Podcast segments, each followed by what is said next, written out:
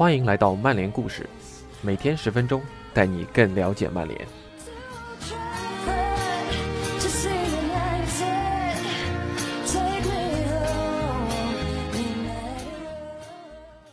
今天给大家带来的故事叫做布鲁诺·费尔南德斯，忠诚的刺头，凶悍的鲁伊·科斯塔。这篇文章是由 The Athletic 记者 Jack Long 撰写，同样也是由我们的微博小伙伴吴文博 ATZ 翻译。这篇文章将带你了解东窗引援布鲁诺·费尔南德斯的前曼联故事。以下是今天的故事。一直以来，布鲁诺·费尔南德斯都是转会传闻的香饽饽，大家或多或少都看过一些他的高光集锦。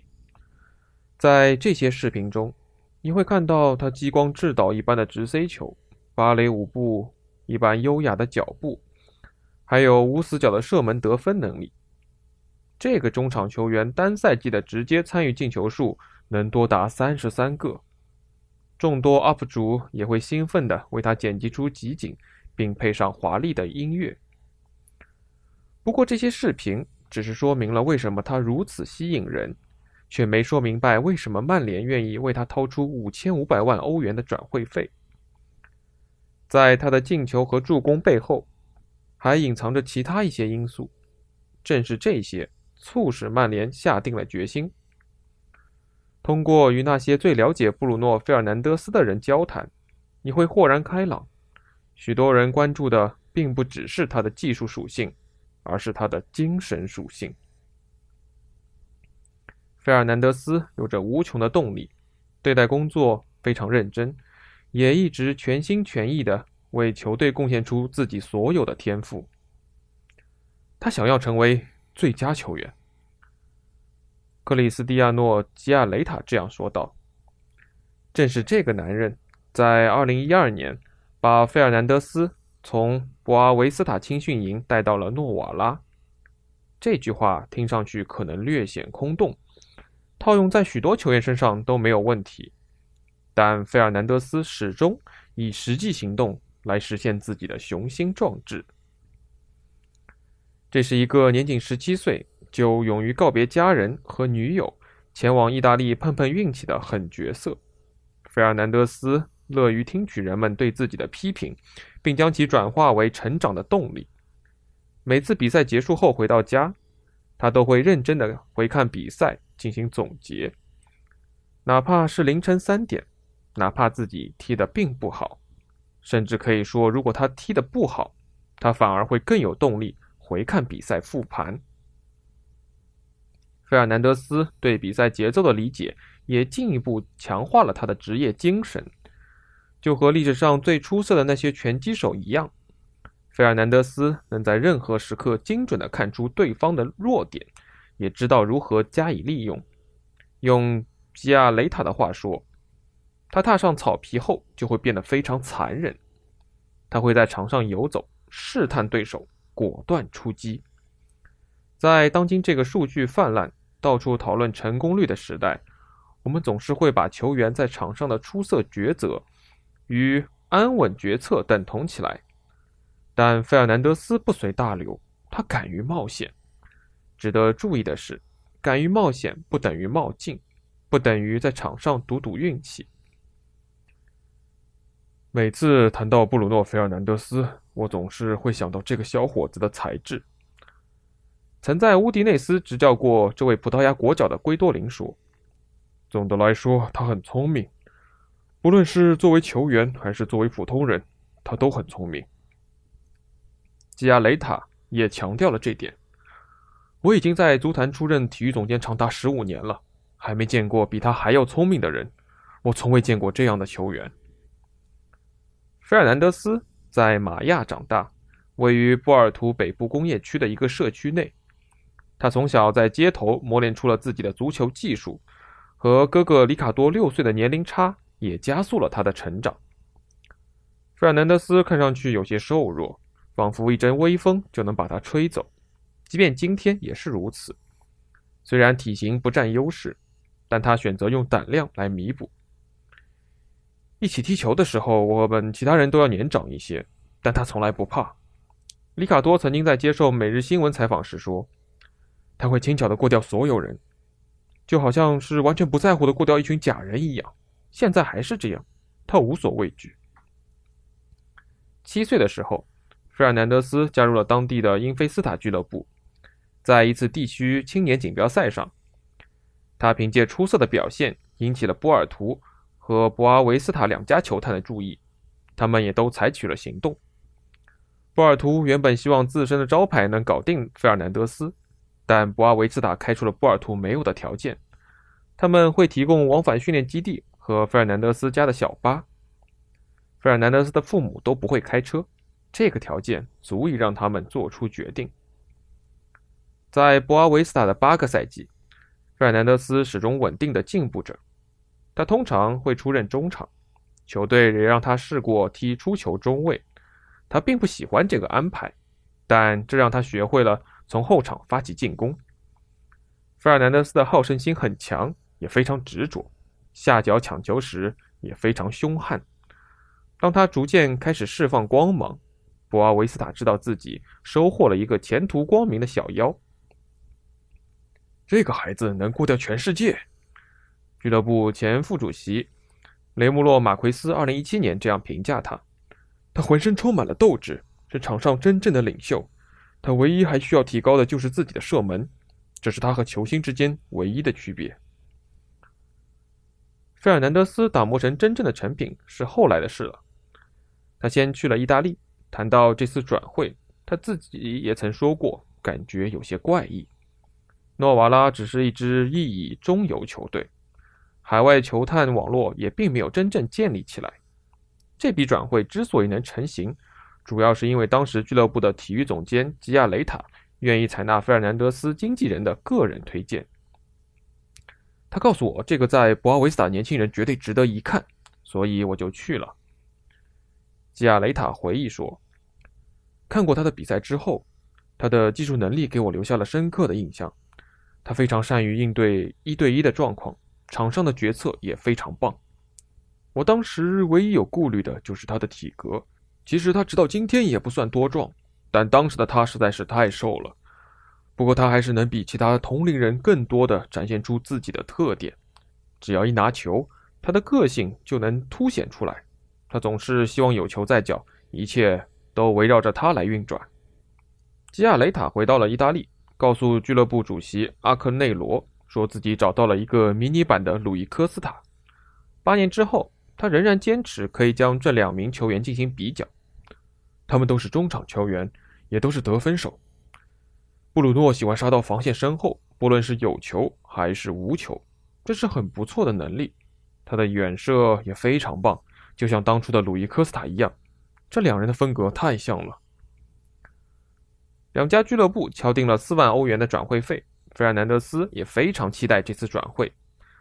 虽然他的父母有些担心，他这么年轻就迈出这样一大步是不是为时过早，但两人还是选择不妨碍孩子的职业发展。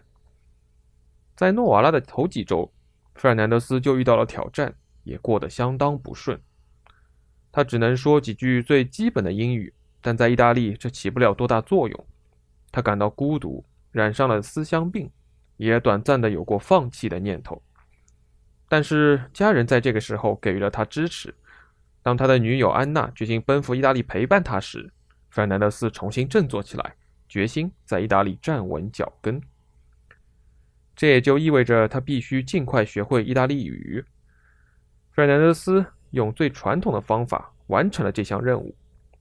吉亚雷塔至今还记得自己去费尔南德斯公寓时，看到所有东西都被贴上了便签纸，上面标着意大利单词。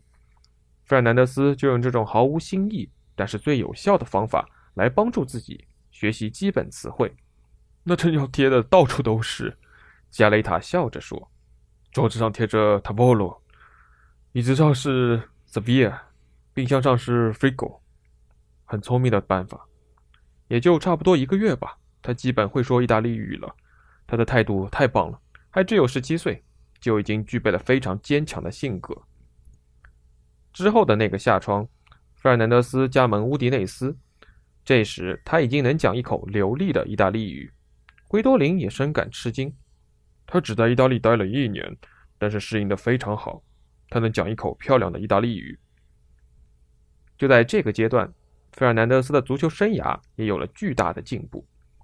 诺瓦拉最初的打算是让费尔南德斯为 U19 出战，仅仅几周之后，这个计划就显得过于保守了。他的能力过于突出，参加青年队比赛明显大材小用。对阵恩波利的一线队首秀也证明了这一点。那场比赛，费尔南德斯发挥非常出色，非常美妙。吉亚雷塔回忆说：“他拿出了在 U19 踢球时一样的个性和勇气。”诺瓦拉球迷被费尔南德斯征服了，当地媒体也一样，甚至把他称为诺瓦拉的马拉多纳。临近赛季结束，尤文和国米的球探已经为他现身球场。不过，最有诚意的买家还是乌迪内斯，他们向费尔南德斯许诺了上场时间。乌迪内斯也搬出队史上一些海外球员迈向成功之路的例子：桑切斯、夸德拉多、罗贝特·佩雷拉。所有人都觉得费尔南德斯也会走上同样的成功之路。圭多林很喜欢费尔南德斯，小诸葛欣赏他的技术和比赛中学以致用的能力，也欣赏他在转会谈判时展现的沉稳。最主要的是，圭多林欣赏费尔南德斯对哪怕极其细微的战术调整也充满兴趣的求知欲。并不是每个年轻球员都愿意听取教练关于比赛战术的详尽说明，更不用说细心研究了。但费尔南德斯可以，他还年轻，但是我知道他明白我说的一切。对一名主教练来说，这种反馈非常重要。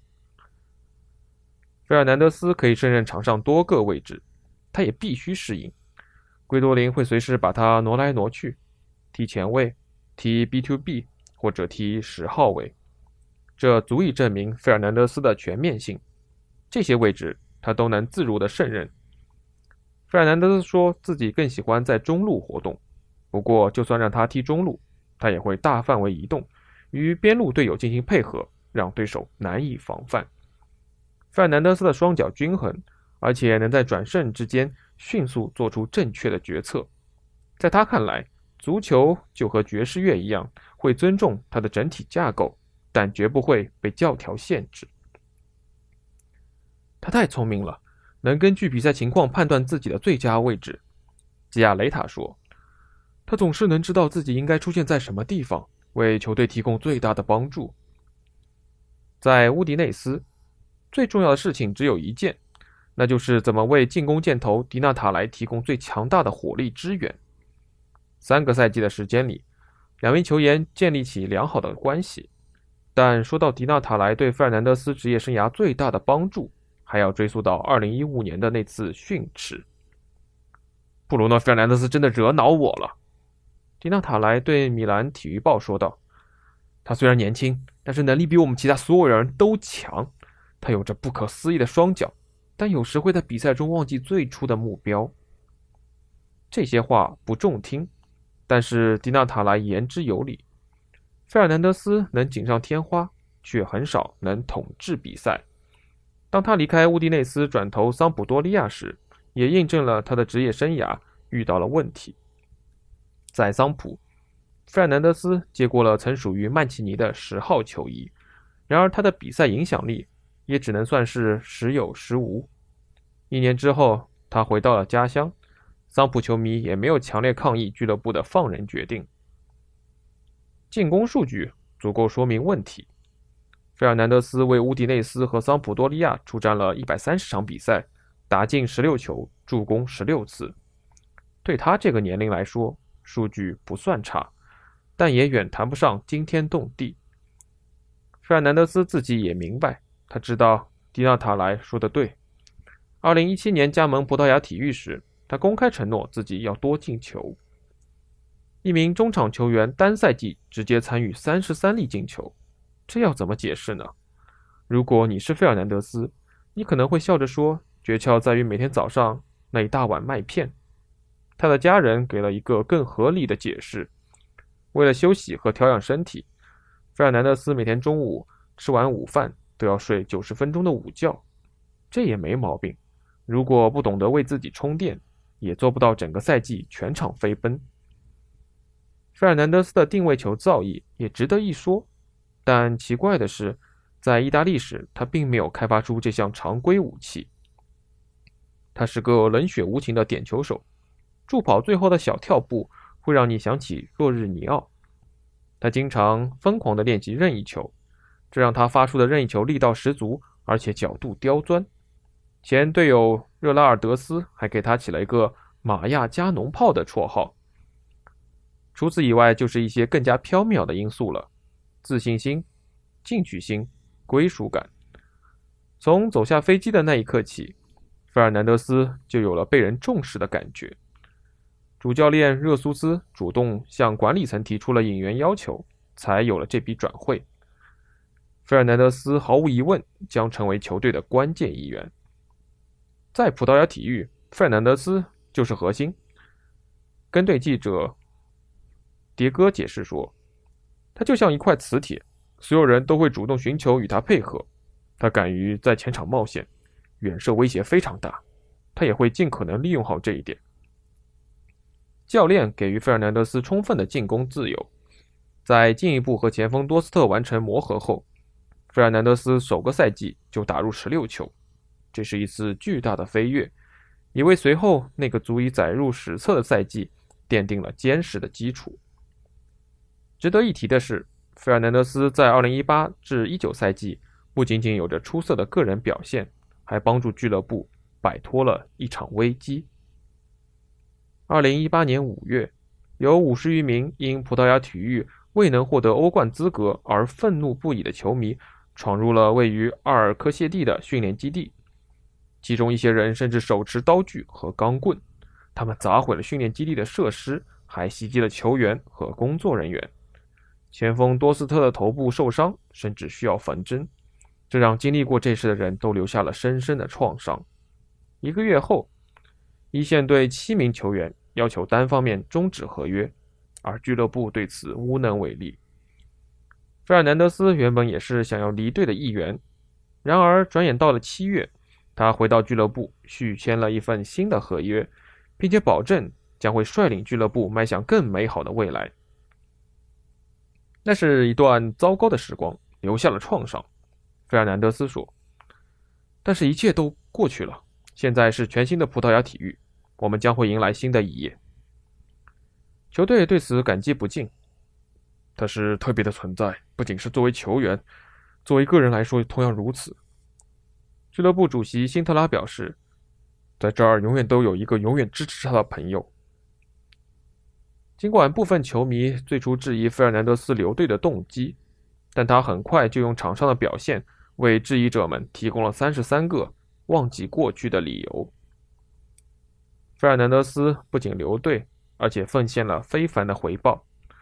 葡萄牙体育一度像活火山，随时可能喷发，他却尽己所能，把球迷的怒气转化成了场内的激情。这确实是一段传奇的故事。假如费尔南德斯希望就此过上更为平静的生活，那他显然要失望了。去年夏天，费尔南德斯卷入了与热刺的漫长肥皂剧。尽管在欧国联比赛后，欧洲多支豪门都盯上了他，热刺却是他唯一愿意坐下来谈一谈的球队。我当时觉得这是一个离开的好时机。费尔南德斯十二月时说：“热刺是能满足我所有要求的球队。”热刺愿意支付六千万欧，而葡萄牙体育坚持要价七千万，双方都不妥协。人们都紧盯着费尔南德斯。想看看他对于转会失败有多失望。九月份对阵博阿维斯塔，费尔南德斯爆发了。他在比赛中被罚出场，监控录像拍到他下场后在通道内怒踹两扇门，一名保安上前试图阻止他，费尔南德斯没有退却，反而喊道：“滚开，我会赔的，你们全部滚开！”几周后，一段费尔南德斯怒斥队友的录音被媒体曝光。这名中场球员在录音中说：“队中有些人的态度就有问题，他们根本无心留在这儿。如果不想踢比赛，这帮人应该自己滚。”然而，这就是费尔南德斯本来的样子。他热情、真诚、无惧说出自己的感受。他总是会做最后的总结，他的哥哥里卡多曾经在接受媒体采访时这样说：“小时候就是这样，说话对象是谁都不重要，可以是俱乐部主席，可以是教练，也可以是任何人。他没办法忍住不说，如果他觉得有什么地方不对，就会直接指出来。”费尔南德斯对这段秘密录音的观点，也证实了里卡多的话。我赛后说的所有话，你们都听到了。有些人害怕挑明问题。但我无所谓，这就是我。英格兰一直是费尔南德斯向往的赛场。十几岁时，他就已经为自己做好了规划。我期待有一天能登陆英超，效力诺瓦拉时，费尔南德斯如此说：“那是最美的联赛，不论是球场还是球迷。”费尔南德斯绝不会幻想这次登陆英超会是自己职业生涯的又一次跃升。他已经二十五岁了。没法再躲在年轻的庇佑之下，到了职业生涯这个阶段，光有潜力已经远远不够。他一直在等待这个机会，如果这次不能把握，没人能保证还会有下一次机会。费尔南德斯足够聪明，他也明白这一点，知道这次转会也会带来巨大的压力。曼联支付的基本转会费为五千五百万欧，如果达成取得欧冠资格之类的浮动条款。转会费将上涨至六千五百万。要是一些更难达成的目标实现了，比如他赢得金球奖，或是曼联赢得欧冠，那么曼联还要多支付一千五百万。这让我们又想起了费尔南德斯那种棱角分明的精神品质。米兰体育报称他为“水晶天才”时，也许不完全是考虑到他的性格，不过他确实一直是与众不同的球员，是耐久。和耀眼两种品质的罕见结合体。吉亚雷塔说自己对费尔南德斯能达到今天的成就完全不感到惊讶。我太了解他了。布鲁诺拥有成功所需的一切品质：坚强、独立、技术。他能成为最佳的。如果对这样一名球员都不能寄予厚望，那足坛还有什么期待可言呢？以上就是今天的故事。感谢您的收听。